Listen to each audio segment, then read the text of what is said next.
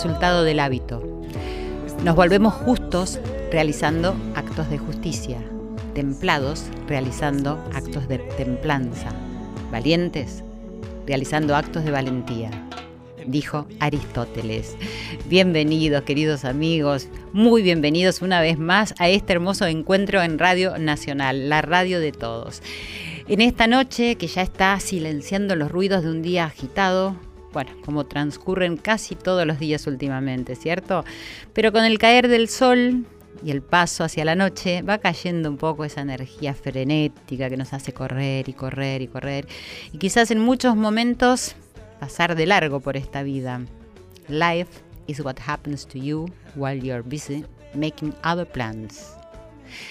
Así dijo hace mucho tiempo atrás John Lennon. La vida es eso que ocurre mientras estás ocupado haciendo otros planes. Pero bueno, parecería que, como dice mi gran maestro, los conceptos hay que repetirlos una y otra vez para asimilarlos y para ponerlos en práctica. Sí, porque fuimos adquiriendo muchos hábitos que nos propone la afuera, la famosa Matrix, a la que alguna vez adherimos sin darnos cuenta, ¿no? Pensando que debíamos pertenecer, ese famoso deber ser. Pero no, hoy somos conscientes ya que no es así, que lo importante es ser uno mismo y no pensar tanto, sino sentir más, como está diciendo nuestro querido Joel Ansaldo, nuestro cantautor que suena detrás de mi voz y que está siempre junto a mi corazón. Por lo tanto, la tarea, ¿cuál sería? Desandar algunos hábitos. Lleva tiempo, lleva tiempo, un tiempo de trabajo, de esfuerzo, lleva voluntad. Saben que cuanto más grandes somos, más tiempo nos llevará a sacarlos, ¿eh? Atenti. Por eso siempre insisto mucho en que tenemos que estar ahí considerando a los niños y darnos cuenta de no crearles hábitos nocivos, que después ellos tengan que esforzarse por sacarlos y poder adquirir los otros. Bueno, para eso estamos acá nosotros, los corazones valientes, para exaltar el poder de los valores y propiciar ponerlos en práctica en cada momento de la vida. Y esto seguro que nos garantiza no pasar de largo en ninguna circunstancia. Pruébenlo. Yo les aseguro que es científico. Si en cualquier circunstancia podemos respirar un momento y luego tratar lo que sea que nos toque, la circunstancia que sea, con una buena comunicación, con amor, con verdad, todo transmuta, todo. Pero solo lo pueden saber si lo hacen, si lo prueban. Así que está en ustedes eso. Por lo pronto hoy damos inicio a nuestro corazón valiente, como siempre, percibiendo la respiración. Así que les pido que inhalemos y exhalemos juntos, que percibamos esa respiración. Y en esa calma, ahí está, ahí aparece el latido del corazón. Y eso es tan fuerte como darnos cuenta que estamos vivos, aquí y ahora, presentes en la cita que nos une desde distintos puntos de la Argentina, desde los lugares más lejanos, que se sienten tan cercanos por esta magia que opera cuando nos unimos en el espacio a través de los corazones por la magia de la radio que nos impone escucharnos. Y qué bien que haces, ¿cierto? Escucharnos, que nos escuchen y escuchar al otro. Gracias a todos los que hacemos Corazón Valiente, a Irene Rose, nuestra productora, a nuestros queridos productores Ale Segade, Pato Schultz, a nuestro operador técnico Esteban Villarruel, que me tira un beso y yo se lo devuelvo, y a todos ustedes que están escuchando y adhieren a esta propuesta sin quienes realmente no sería posible hacer este programa. Vamos por los cambios, amigos. Hoy me gustaría reflexionar sobre la solidaridad. La solidaridad en momentos especiales, que es justamente cuando más se pone de manifiesto. Por eso quiero que resuene la solidaridad en el día a día, como parte de este cambio en nuestras formas de vida, ¿no? De relacionarnos, esto que queremos todos acá unidos, los que estamos haciendo Corazón Valiente. Quizás no somos conscientes, pero el ser solidario implica por sí mismo ser par, sentir esa paridad, sentir empatía, estar atentos en, la calle, en la casa, en el trabajo, eh, en cualquier momentito, en los pequeños detalles que son lo importante y la base del bien común, ¿cierto? Yo digo ser solidarios sin peros. La palabra pero no me gusta acá, no me gusta que exista tanto en, en, estos casos.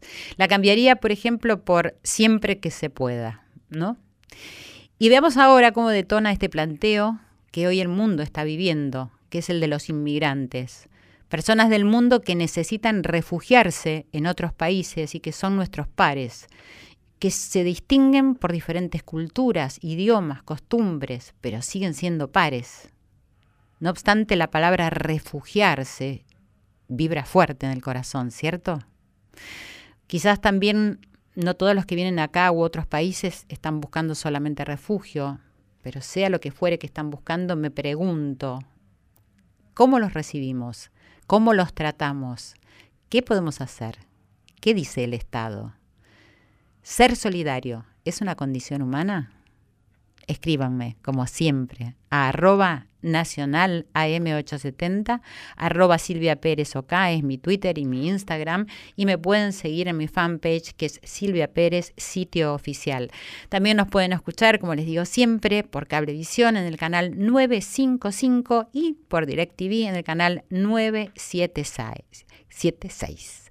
¿Qué les parece ahora si vamos a escuchar a nuestro querido John Lennon en Beautiful Boy?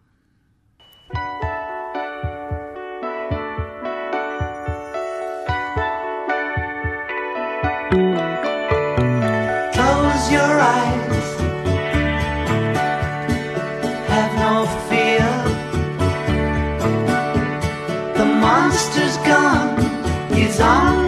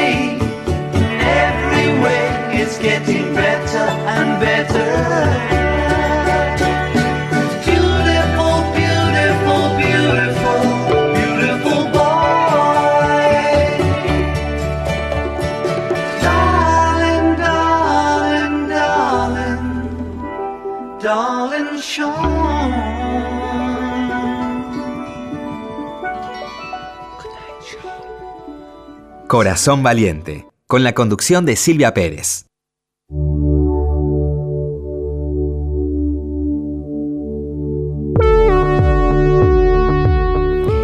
Laten los corazones en esta cita, en este encuentro que tenemos como cada semana. Y a continuación vamos a escuchar el audio de un video realizado por la Organización de las Naciones Unidas sobre Fátima Berro. Ella es una refugiada que llegó a, la República Argentina desde Siria en el año 2013.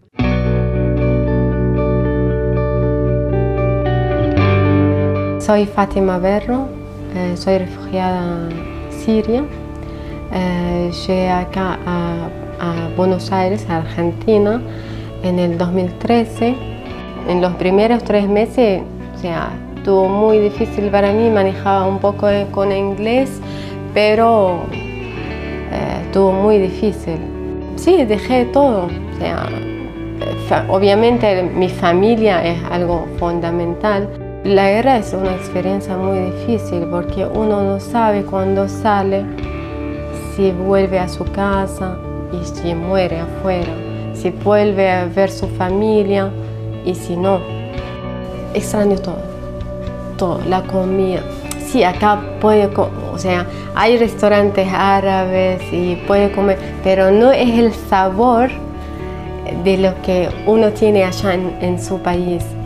Eh, pero extraño, extraño todo, extraño mis amigos, las calles, las piedras que están en la calle, eh, los restaurantes que estaba mucho tiempo con amigos, la escuela que, donde yo estudiaba.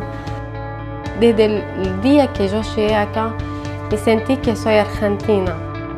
Conocí a mi marido, me casé con él y después de cuatro meses más o menos quedé embarazada y ahí llegó la señorita siriana este, y ahora tiene un año ocho meses y en septiembre vamos a festejar eh, eh, cumplir dos años mi hija y así con, o sea, formé mi, familia acá. Así que estoy feliz, obviamente. Eh, tuvo experiencia, o sea, muy difícil en el principio, pero no, o sea, ahora es la fruta, es mi hija y lo más dulce. A nivel profesional eh, estoy hoy trabajando en un canal de televisión, preparando para lanzar mi programa eh, para el mes que viene, que se trata de tema cultural. Espero que va a llegar bien y va, va a tener éxito. La vida es luchar, o sea, que no es que ya está, perdimos la vida allá y ya no podemos tener nueva vida. Uno en la vida normal siempre tiene dificultades, pero y bueno, más cuando deja su país, deja su tierra. Y siempre estoy agradecida a la Argentina que me dio la oportunidad de hacer lo que yo me gusta. Y también a, los argentinos, a, mis amigos en el trabajo que siempre me apoyan, eh, me ayudan. Eh, se ríen a veces cuando me comete un error cuando estoy hablando, pero esto sea, parte de la vida. Eh, y gracias a Dios, gracias a Dios a todo lo que ha llegado hasta el momento.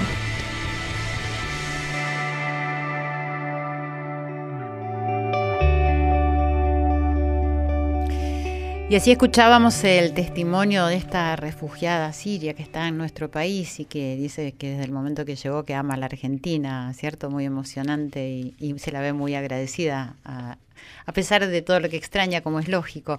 Y estamos en línea con Laura García, que es una llamante humanitaria, que ella misma nos va a contar qué significa ser una llamante humanitaria. Hola Laura, buenas noches, ¿estás ahí? Sí, ¿cómo estás Silvia? Bien, muy bien, gracias por atendernos. No, por favor, gracias a ustedes por tener interés en este tipo de temáticas. Claro, cómo no, cómo no. Estábamos hablando de la importancia de los valores humanos y acá tenemos a, al frente la solidaridad junto con muchísimas otras valores, ¿no? Como la empatía, esto de la paridad. Bueno, contame un poco, decir, supongo que conoces el caso de Fátima, ¿cierto? Eh, sí, en realidad conozco el caso de Fátima y conozco muchos otros casos eh, de mujeres que, que han salido de situaciones donde lo que creo que es lo peor es la pérdida de la esperanza, ¿no? Creo que el ser humano eh, le podés quitar muchas cosas, pero lo peor que le podés quitar es la esperanza. Y, y cuando vos estás en situaciones de guerra, eh, lo primero que se pierde es la esperanza, es, es la oportunidad del mañana. Eh, entonces, me parece que, que, es ahí donde nosotros, eh, es lo que más me conmueve de su historia, te voy a decir, este, porque además recuperar la esperanza no es solamente el contexto que te la da, la esperanza es algo que también tiene que surgir desde adentro de la persona, tiene que sentirse bien con el contexto y tiene que sentir que en ese contexto va a poder funcionar. Sin duda, pero te lo tenés que sentir, como bien decís, ¿no? Tiene que estar ahí en tu corazón, saber que está latiendo ahí una esperanza y, que la vida sigue. Y eh, fundamentalmente quería que les expliques a la audiencia qué es ser llamante humanitaria. Bueno, eh, el llamante humanitario es una persona que eh, se inscribe para recibir a alguien que está en una situación de vulnerabilidad, pidiendo refugio o, pidiendo salir de su país para, para bueno, para encontrar esperanza y para este, por, alguna situación de guerra, ¿no es cierto? este, vos imaginate que la persona que, que, vos recibís, en mi caso yo recibí a Guafá, eh, es una joven de 23 años, ahora ya tiene 24, este, la persona que vos recibís deja todo en su país y tiene que volver a empezar, y volver a empezar eh, con condiciones cero, incluso en algunos casos, y en este caso en particular, sin conocer el idioma, o sea, tiene que aprender el idioma. Lo cultural es muy fuerte, muy fuerte. A veces pensamos que es sencillo de resolver lo cultural, pero no es así. Lo cultural está desde el pequeño detalle, ¿no? Este, a veces no sé cómo explicarlo, pero a veces yo yo la veía a Guapá en casa mirando que hacíamos algo de una manera y ahí entendía que seguramente ella nunca lo había visto hacer de esa manera. Claro, que le sorprendía lo que estaba viendo. Exactamente, y en pequeños detalles, ¿no? En pequeñas cosas. Claro, sí, Porque uno cree que lo cultural son dos o tres medidas diferentes que hay, pero no, lo cultural está en, en, cada segundo del día. Este, en las costumbres, en los hábitos, en las tradiciones, ¿cierto? En la comida, los gustos, los olores. En la manera de tirarte a mirar una película, claro, en todo, en todos los pequeños actos. Mira, el humor es increíble porque al principio nos pasaba que ella, por ejemplo, eh, no sabía si reírse de ciertas situaciones O, cómo reaccionar. Miraba para ver cómo reaccionaban ustedes. Claro, y a veces decía, pero esto era una broma. Y nosotros nos reíamos y, claro, yo, yo entendía, el humor es distinto. La sutileza, eh, eh, eh, en estas cuestiones vos ves la diferencia cultural. Y, bueno, por eso te decía, lo primero es... Ahora, esto de inscribirse, perdóname que te interrumpa, vos me decís que te podés inscribir, o sea, hay un lugar donde uno, se puede inscribir para poder recibir a esta gente que necesita ayuda. ¿Dónde, ¿dónde es este lugar? a ver, hay Mariano Winograd tiene una ONG que justamente en el caso mínimo yo no me inscribí, se inscribió mi hijo. Eh, mi hijo se inscribió y él le avisaron que había una pareja de dos jóvenes, pero que eran novios, pero que no convivían eh, por un tema cultural. Entonces, eh, si él podía conseguir un hogar para, él se anotó en la fundación de Mariano Winograd, y, y si, él podía conseguir justamente un hogar para la, para la chica. Entonces mi hijo me llamó y me, bueno, me convenció, yo la verdad que no sabía ni de qué se trataba, este, y la recibimos. El tema es que a la semana ellos dejaron de ser novios. Y ah. ella, eh, bueno, en este caso en particular, bueno, ella entró en una depresión muy fuerte. Entonces, cuando decís la recibimos, ¿esto significa que se va a vivir con vos? Sí, vive en mi casa, todavía vive en mi casa. Eh, eh, vos la tenés que integrar, la idea es ayudarla desde lo afectivo para integrarla, para que pueda tener herramientas para empezar a acomodarse.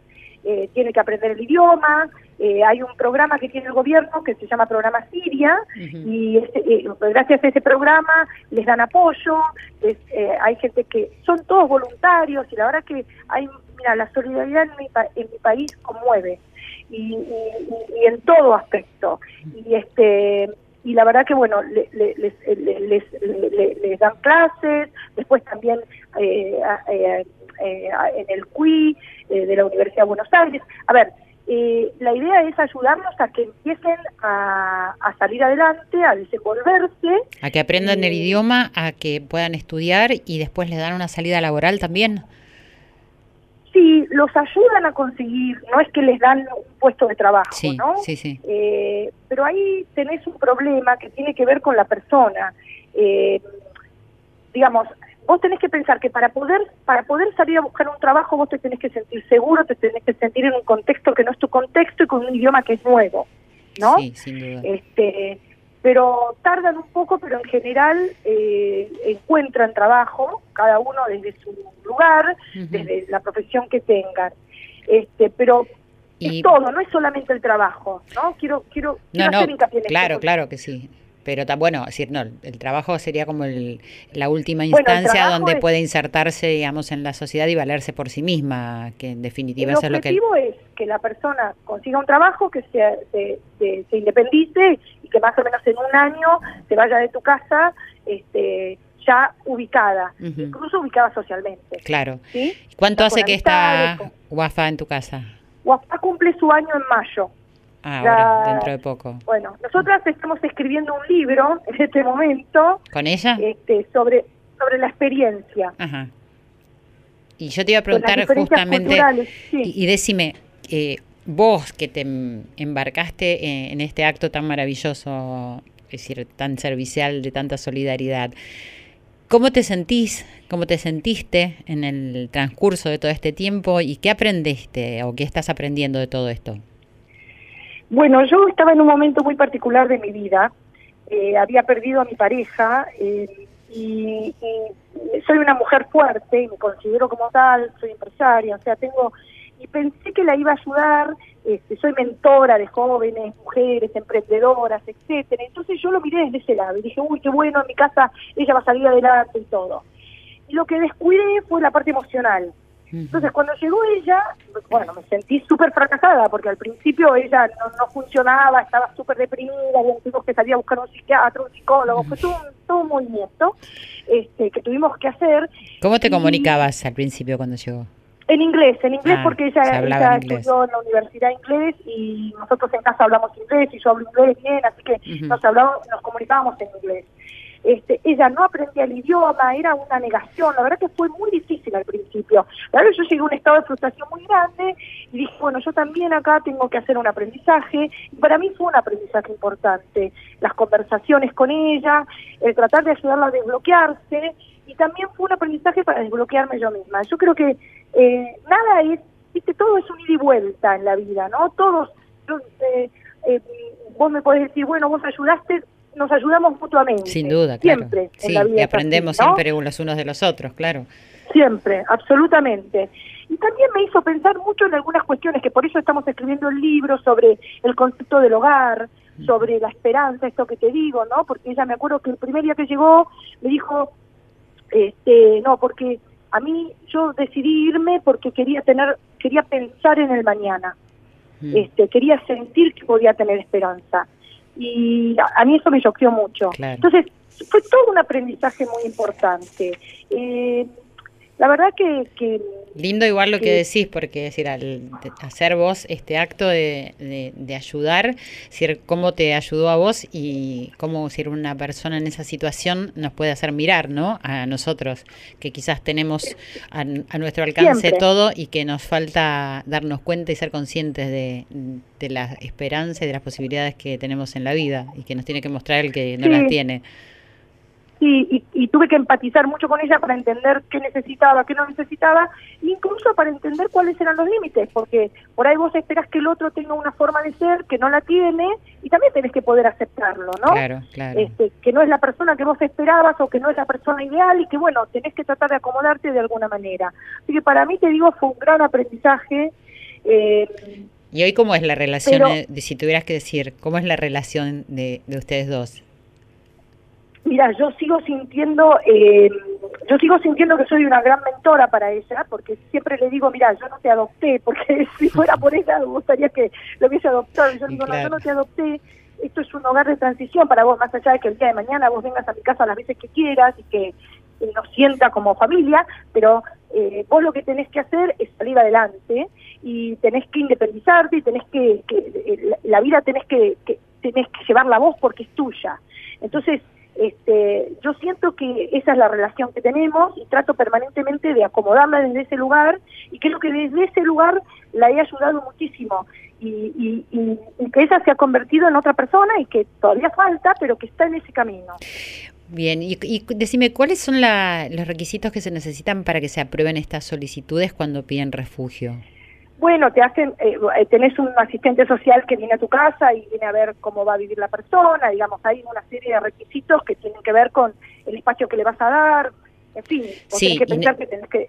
En realidad te este, preguntaba más que nada, decir, eh, para que ellos puedan venir acá y que puedan encontrar este ah. Ellos, bueno, ellos hacen todo un trámite en, en el país donde lo están pidiendo con la embajada argentina y la verdad que desconozco tanto el, el sé que hay todo un proceso de parte de ellos este donde los los los aprueban digamos ¿no? Claro, sí, porque digo, no, no será que si aceptan a cualquiera, ¿no? Que deben tener unas cuantas consideraciones. No, no, no, no, el mismo trámite que hacen acá, que vienen a tu casa, después hay un control, vienen a casa cada dos meses a ver cómo está toda la situación, o sea, hay, está muy bien planteado, te digo, el programa, y, bueno, y, y allá eh, eh, también es similar, ellos van, seguramente van a verlos, van a ver cómo cuál es la situación real, etcétera, ¿no?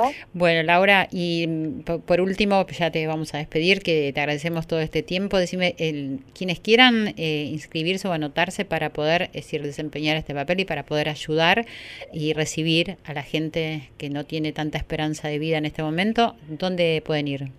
Bueno, yo eh, eh, creo que tienen que hablar con Mariano Winograd, eh, y eh, que tienen que buscar a, está llamante humanitario este y, hablar con Mariano Winograd que es quien quien dirige la fundación. Bueno, buenísimo.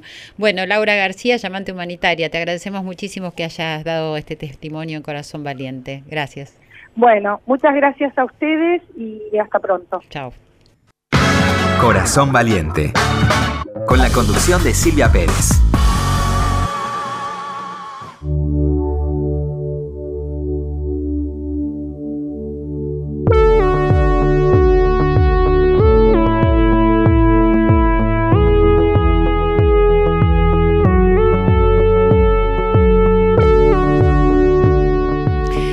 Continuamos en Corazón Valiente. Qué lindo, me gusta mucho, mucho estar hablando de este tema que, nos convoca hoy, a ver cómo detona ahí en nuestros corazones esta reflexión.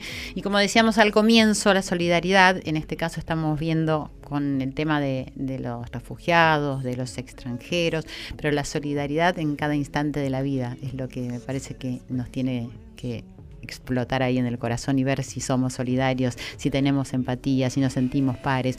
Bueno, y nos acompañan en el estudio de Radio Nacional, que estuvieron también escuchando, les agradezco. Eh, estamos con Constanza Siley, que es directora ejecutiva por Voices, Voices, y Lautaro Rubi por WADE, que es licenciado en Gobierno y Relaciones Internacionales de la Universidad Argentina de la Empresa Política Administración Pública, Universidad Argentina de la Empresa. Bueno, muchas gracias por estar acá. Eh, bueno, los hemos convocado porque ellos han trabajado en este tema también con una gran investigación y unas encuestas acerca de qué es lo que está sucediendo en la Argentina y a los argentinos con la entrada de los extranjeros, no solo los refugiados, sino también los que vienen acá a trabajar, a instalarse y todo eso. Primero, muchas gracias por estar acá. ¿Cómo están? ¿Qué tal? Buenas noches. Bueno, han escuchado también que estuvimos hablando recién con esta llamante humanitaria, con Laura, y me gustaría que me, que me cuenten qué, qué les pasó con lo que escucharon, con lo que ya conocen de este tema de los refugiados.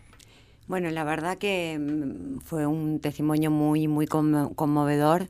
Nosotros tenemos mucha experiencia en realizar estudios acerca de la solidaridad y el voluntariado y vemos que si bien la inmensa mayoría de los argentinos se, se considera solidario, se declara solidario, después cuando vamos a medir acciones concretas, como cuánta gente es voluntaria o cuánta gente dona bienes o dinero, las cifras son bastante bajas en el comparativo internacional.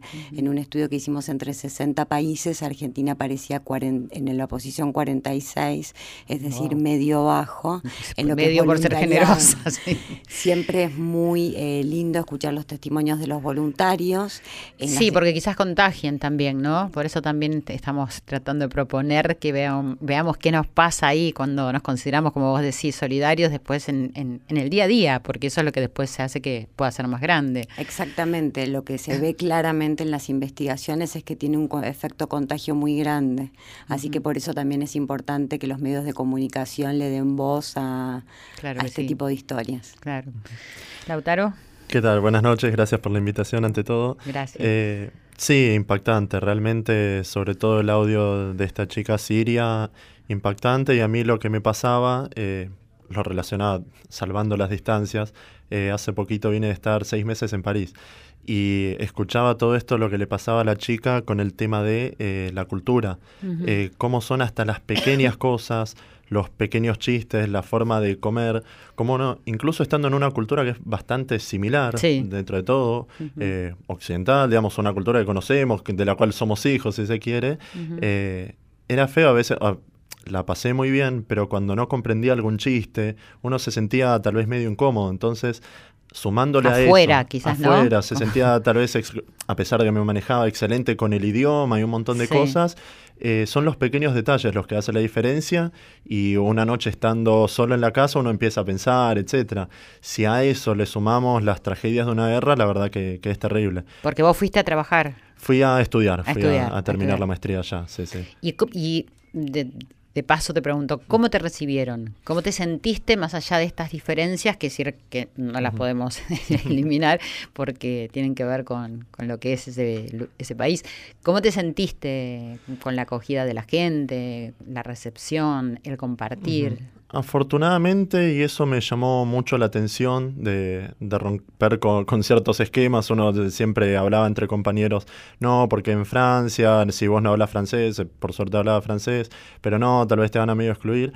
Y la verdad que lo contrario, eh, me sentí muy cómodo entre los compañeros, eh, jugué mucho tiempo al vóley allá, la gente al ir por la calle, la verdad que me sentía bastante cómodo, sin ningún problema.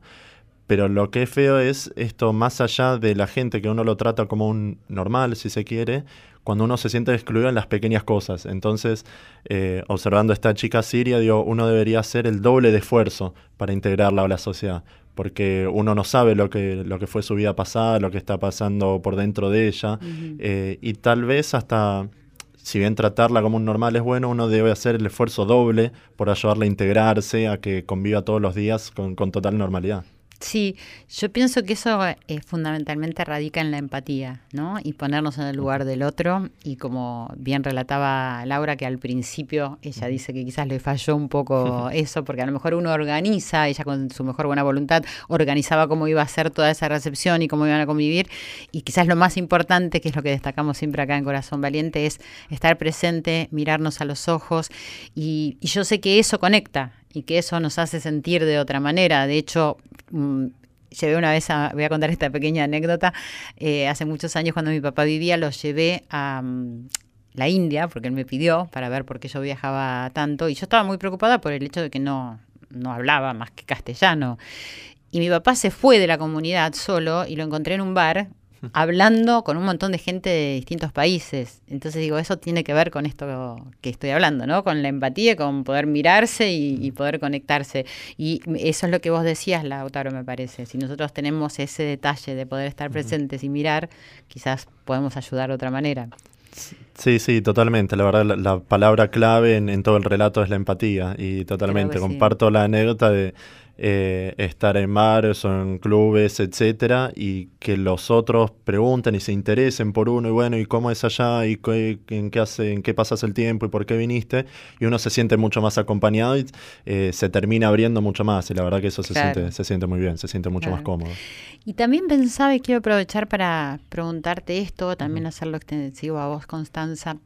Eh, yo el año pasado tuve la oportunidad de estar unos días también en París y me llamó la atención sobremanera la cantidad de gente extranjera, de sirios, de musulmanes que había, pero impresionante. Y me puse a pensar eh, qué le pasaría a los parisinos, ¿no? Saliendo a la calle, saliendo a su famoso Champs-Élysées, ¿no? Y a todos estos lugares tan eh, paradisíacos, ¿no? que, se consideran ahí en París y encontrarse una gran población diferente a lo que son ellos. Y me pregunté qué me pasaría a mí como argentina si yo saliera acá a la calle y me encontrara con eso. Y ahora se las traslado a ustedes la pregunta. Bueno, ese fue uno de los principales objetivos que persiguió la encuesta. Eh, nosotros desde el Centro de Investigaciones Sociales, que es una iniciativa conjunta entre Fundación UADE y la consultora Voices, que tenemos desde 2015, vamos abordando distintos temas eh, sociales. Eh, hemos abordado temas, por ejemplo, de narcotráfico y drogas, de hábitos saludables, de valores de la sociedad argentina, de diferencias internacionales, de tecnología. En esta edición se decidió abordar el tema de la inmigración eh, mediante una encuesta que se hizo a nivel nacional con mil encuestas cara a cara. Es importante recalcar esto de cara a cara porque hoy en la Argentina sigue siendo el único modo de representar verdaderamente a la población de todos los estratos socioeconómicos. Esta es una investigación que no tiene que ver con discusiones que se pueden dar en, actualmente coyunturales acerca de ciertos temas, sino que fue una investigación que se hizo en, el 2017 que estamos dando a conocer ahora. Eh, y una de las primeras preguntas eh, que indagábamos era tratar de entender cuál es la opinión que tiene la gente en Argentina acerca de la inmigración. Acá lo que vemos es que priman las opiniones positivas, hay seis de cada diez eh, que consideran que, la, que, que, tienen una buena imagen, buena imagen acerca de los inmigrantes en general. Después le preguntamos no acerca de los inmigrantes en general, sino acerca de minorías específicas, para ver si había alguna diferencia en los distintos grupos. Y ahí lo que vemos es que los inmigrantes que tienen mejor imagen son los inmigrantes que provienen de Europa que están por la opinión positiva está por sobre la opinión del promedio de los inmigrantes. Después vemos que también los argentinos tienen muy buena imagen de los inmigrantes africanos porque prevalece una idea de que ellos vienen a buscar una Necesidad. mejor claro, como de, de muy de necesidad. Y también de los inmigrantes bolivianos, especialmente en el interior del país. los inmigrantes que tienen peor imagen en la Argentina son los colombianos y los peruanos. Es importante igualmente decir que para todas eh, las minorías que hemos eh, eh, incluido en la encuesta hay más opiniones positivas que negativas. Pero en este ranking los colombianos y los peruanos son los que tienen más opiniones negativas. ¿Y a qué creen que se debe eso? Y nos da una pista cuando indagamos acerca de las razones por las que creen que, estos inmigrantes vienen y están en general más relacionadas con temas de delincuencia o de inseguridad. Estas poblaciones están fuertemente mm. asociados a hechos delictivos y bueno, como todos sabemos, entre las principales preocupaciones de los argentinos ya hace casi 20 años está el tema de la seguridad. Sí, sí, sin duda. Si me permitís eh, profundizar sobre ese dato que es muy interesante, el que dio Constanza. En 7 de 10 encuestados consideran que la mayor razón de los inmigrantes para venir a la Argentina es trabajo. Eso ya nos da un dato muy interesante porque no son, la percepción al menos, es que no son ni siquiera cuestiones de salud o de educación, sino que principalmente vienen en la búsqueda de trabajo. Y ahora hay una distinción muy llamativa, de vuelta, entre las minorías. Cuando uno se enfoca en eh, chinos, eh, asiáticos en general, europeos, eh, les da que, y mm, incluso varios países limítrofes, 8 de cada 10 consideran que la razón principal es el trabajo. Ahora, cuando uno se enfoca en peruanos y colombianos, da que el 15 y el 12% de los argentinos consideran que la mayor razón para venir de estas minorías es la delincuencia. De vuelta, es una cuestión de percepción que no necesariamente se coincide con la realidad. Y eso, como decía Constanza, pega muy fuerte en el tema de lo que es la imagen e incluso los niveles de integración de estas minorías, que ese es otro dato muy interesante que nos dio la encuesta. Y hay una diferencia en las opiniones sobre aquellas personas que, los inmigrantes que vienen a trabajar y o a estudiar y los refugiados, aquellos que vienen realmente porque tienen una necesidad, porque están en un estado de guerra y porque es inminente la necesidad de poder venir acá como a cualquier otra parte del mundo. Eh, si bien no era el eje central de la investigación, se incluyeron algunos temas acerca de los refugiados sirios y los que vemos es que hay seis de cada diez argentinos que consideran que la Argentina debe darle asilo a los refugiados sirios. Es interesante cuando les preguntamos por qué debe darle asilo, es puramente por cuestiones humanitarias o de, solidaridad. Sin embargo, hay una proporción bastante significativa, ¿no? que son esos otros cuatro de cada diez que piensan que no hay que darle asilo o que no saben. A esos les preguntamos por qué y ahí aparecen fuertemente cuestiones ligadas al miedo, a la percepción de que podría haber acá más eh, actos terroristas o más inseguridad por dar ese asilo y también una segunda cuestión que aparece en segundo lugar, que es el tema de si no podemos con lo nuestro, cómo vamos a albergar, digamos, la idea de que es una carga que la Argentina en este momento no está eh, con suficientes espaldas como para asumir, pero la mayoría está de acuerdo con eh, dejar entrar. Una mayoría, siempre va. Bueno, igual es importante que sea una mayoría, porque creo que eso también pasa en el resto del mundo, ¿cierto? Y quizás lo creen que falta una conciencia de una necesidad más allá del tránsito que tengamos en cada uno de los países en los que vivimos de poder recibir a la gente que no puede vivir en otros lugares. Ustedes personalmente, ¿qué piensan? Sí, eh, hay eh, en Argentina y a nivel, y a nivel mundial.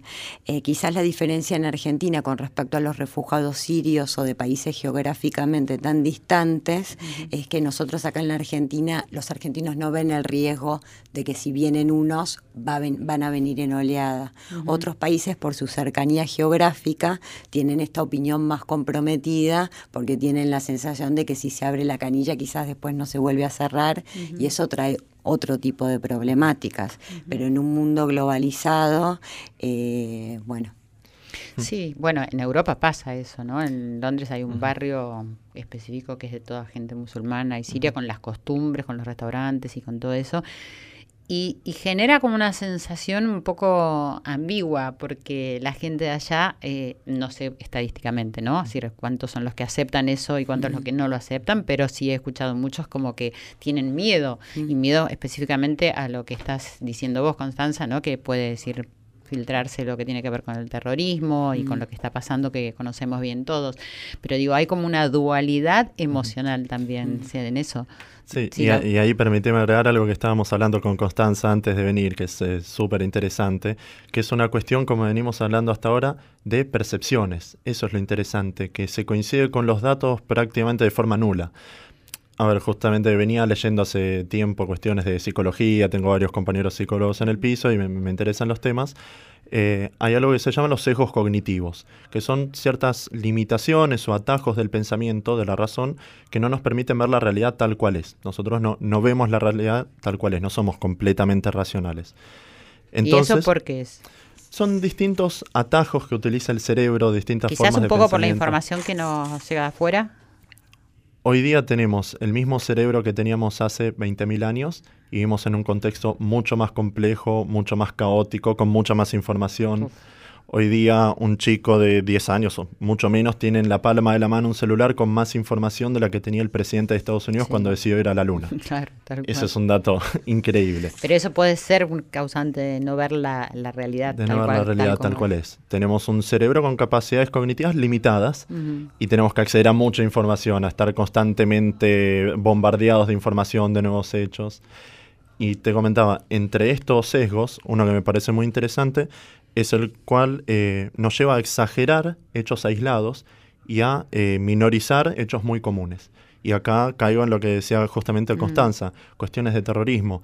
A nivel internacional, las muertes, o mismo en eh, países que se han visto afectados por, hech- por hechos terroristas eh, muy mediáticos, Estados Unidos, Europa, la cantidad de muertes o de heridos por hechos terroristas es ínfima. Sin embargo, la cobertura mediática que se les da o la- las medidas de seguridad que se toman al respecto son impresionantes. Ahora, esto me lleva, volviendo al tema de eh, migrantes, dije, bueno, vamos a ver cuál es la percepción que nos dio la encuesta, que es muy interesante, y cuál es la realidad de los números, los pocos números que, que hay al respecto. Un dato interesante. En la Argentina hay unos 2 millones de migrantes, es decir, cerca del 5% de la población. Sí. Y por ejemplo, siempre está esta percepción común de, o en la calle, he escuchado compañeros, no, la mitad de los que están en la cárcel son migrantes, o no, los migrantes vienen para delinquir, la mayoría de los que delinquen son migrantes. Bueno, ¿cuál es el porcentaje de migrantes en cárceles? Un 5%. Es decir, delinquen, no se puede decir que no, pero en la misma medida que un argentino. Entonces, ¿por qué medidas especiales?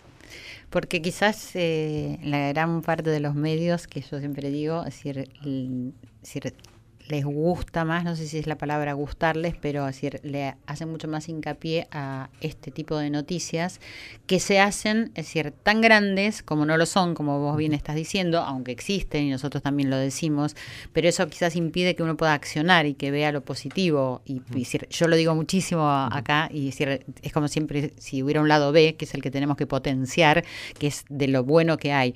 No obstante, cuando es decir, hablabas de, de todo esto, de- que, que creo que decir, coincido en algunas cosas que decís, me acordaba del hecho de que cuando sucede algún atentado y, hay tanta viralización de todos los videos, de las corridas y todo eso, muchas personas conocidas allegadas a mí dicen, no, ahora no se puede viajar más. Y no encontré ninguna que haya dejado de viajar, ¿no? Y claro, que es un poco eso, ¿entendés lo que vos estás diciendo? O sea, primero hay como una percepción de que, wow, no se puede ir por ningún lado, pero después a la hora de lo personal, uno no relega eso.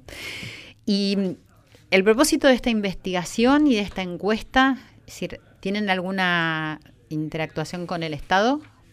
El propósito del Centro de Investigaciones Sociales en su conjunto es generar información confiable, con muestras de mucha calidad, verdaderamente representativas de la población argentina, para publicar, para que sirvan de di- disparador, para que tanto el gobierno como ONGs, como empresas, como cada uno en su vida personal, eh, tenga un elemento más para informarse y para tomar mejores decisiones a la hora de planificar políticas públicas, a la hora de armar un programa de responsabilidad social o lo que sea dentro de una empresa, o a la hora de decisiones personales en el, en- en- en el- en el seno familiar. ¿Y han tenido alguna mm, respuesta a estos disparadores del Estado No por el momento. No. y de alguna ONG, o sea, de, gente que se ha contactado con ustedes a raíz como me he contactado yo en nuestra producción? Sí, sí, sí, desde otros medios también y todos los informes que se realizan están en la página web de la Fundación UADE, específicamente Centro de Investigaciones Sociales, y ponen informes, ahí están todos los informes eh, y sí, se re- primero que esos informes eh, tienen, digamos, la gente los puede bajar y acceder directamente y recibimos No te consultas. vayas para atrás, pues se no, va perdón. Recibimos consultas, tanto de ámbitos académicos eh, como de los medios, como de las ONGs. Digamos, es información que nuestra vocación es que es información que se use, nunca se usa Sí, tanto claro. como a uno le gustaría, Totalmente. eh, pero sí que sabemos que es información que en alguna medida se ha, se ha usado. Y mm, pensaba, eh, es bastante común encontrarse mucho en los restaurantes y en los bares. eh, casi todos los empleados que nos atienden son eh, o colombianos o por lo menos, bueno, por el acento latinoamericanos. ¿Eso eh, significa que es fácil acceder a tener un trabajo para, para esta gente que llega a nuestro país? Me parece que específicamente en el ámbito gastronómico, eh, eh, la población de origen colombiano encaja muy bien, eh, porque en general es una población educada, que son jóvenes que, que vienen para trabajar, pero principalmente para estudiar o para vivir una experiencia afuera, y tienen una característica como muy servicial. Entonces, como que funciona y es por eso que son más contratados. Eso igualmente es algo específico que pasa en la capital federal, porque cuando nosotros vemos la opinión que hay en la Argentina acerca de los inmigrantes colombianos clásicos, no está tan asociada con eso servicial y de... Sí, pero acá en la capital se ve mucho y, no solo en lo gastronómico, sino también en la medicina, eh, ¿no? en los hospitales, que ese era otro tema que también eh, quería hablar con todo este debate que se estuvo generando en este último tiempo acerca de si decir, pueden, deben recibir eh, atención médica en los hospitales públicos los extranjeros. ¿Qué, piensan ustedes? No sé si trabajaron sobre ese tema. Sí, eh, totalmente. Permíteme agregar algo al, comentario anterior. Esto de la percepción de estar compartiendo constantemente con eh, inmigrantes colombianos o de donde sean. Nos, la encuesta nos dio que 4 de cada 10 argentinos tienen un amigo o vecino migrante, inmigrante. En Capital Federal es todavía muy superior. 7 de cada 10 habitantes de Capital Federal tienen algún amigo o vecino inmigrante. Mm. Y otros dos de cada diez tienen algún compañero de trabajo o familiares extranjeros viviendo en la Argentina. Con lo cual ahí se ve que hay una cercanía constante, como se decía, mm. una interacción. Y eso nos lleva a ver también unos niveles relativamente altos, dependiendo de, eh, del país de origen de donde estemos hablando, de integración. Eh, Constanza anteriormente estaba hablando de eh, la aceptación de los europeos. Bueno, cuando uno les pregunta a los argentinos cuál es el nivel de integración que consideran que tienen estas minorías, los europeos son los que tienen integración más alta. Ahora, y me voy yendo de a poco a, esta, a este debate que hubo actualmente, los bolivianos tienen un 52%, por, 52 de los encuestados consideran que los bolivianos están bien o muy bien integrados, lo cual es bastante llamativo. Derivando hacia este debate que hubo las últimas semanas sobre eh, el acceso gratuito a salud, sobre todo, que es, es un dato realmente impactante de la encuesta. Siete de cada diez argentinos que respondieron dijeron que deberían tener acceso gratuito a educación y o salud, los migrantes. Es un dato llamativo frente a los últimos hechos.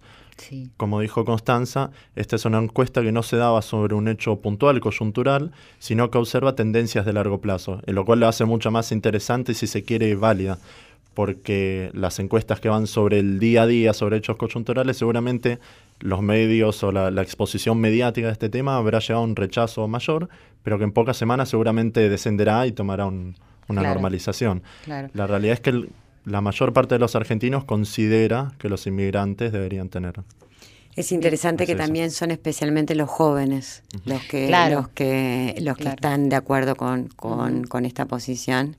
Y también es interesante porque cuando les preguntamos si ellos creen que por la inmigración los argentinos reciben peores servicios, hay un 42%, que es una minoría pero significativa, que dice que cree que sí que los argentinos reciben peor servicio por la inmigración, quizás sin saberlo, pero igualmente lo piensan. Están de acuerdo con que lo reciban. Claro, claro, bueno, eso es muy bueno.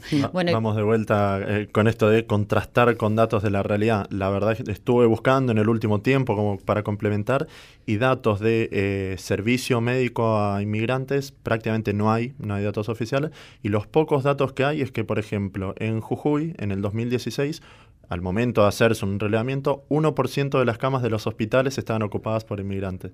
Sin embargo, la percepción es siempre, no, no me puedo atender porque el hospital está lleno de inmigrantes. Yo diría, digamos la verdad, ¿cierto?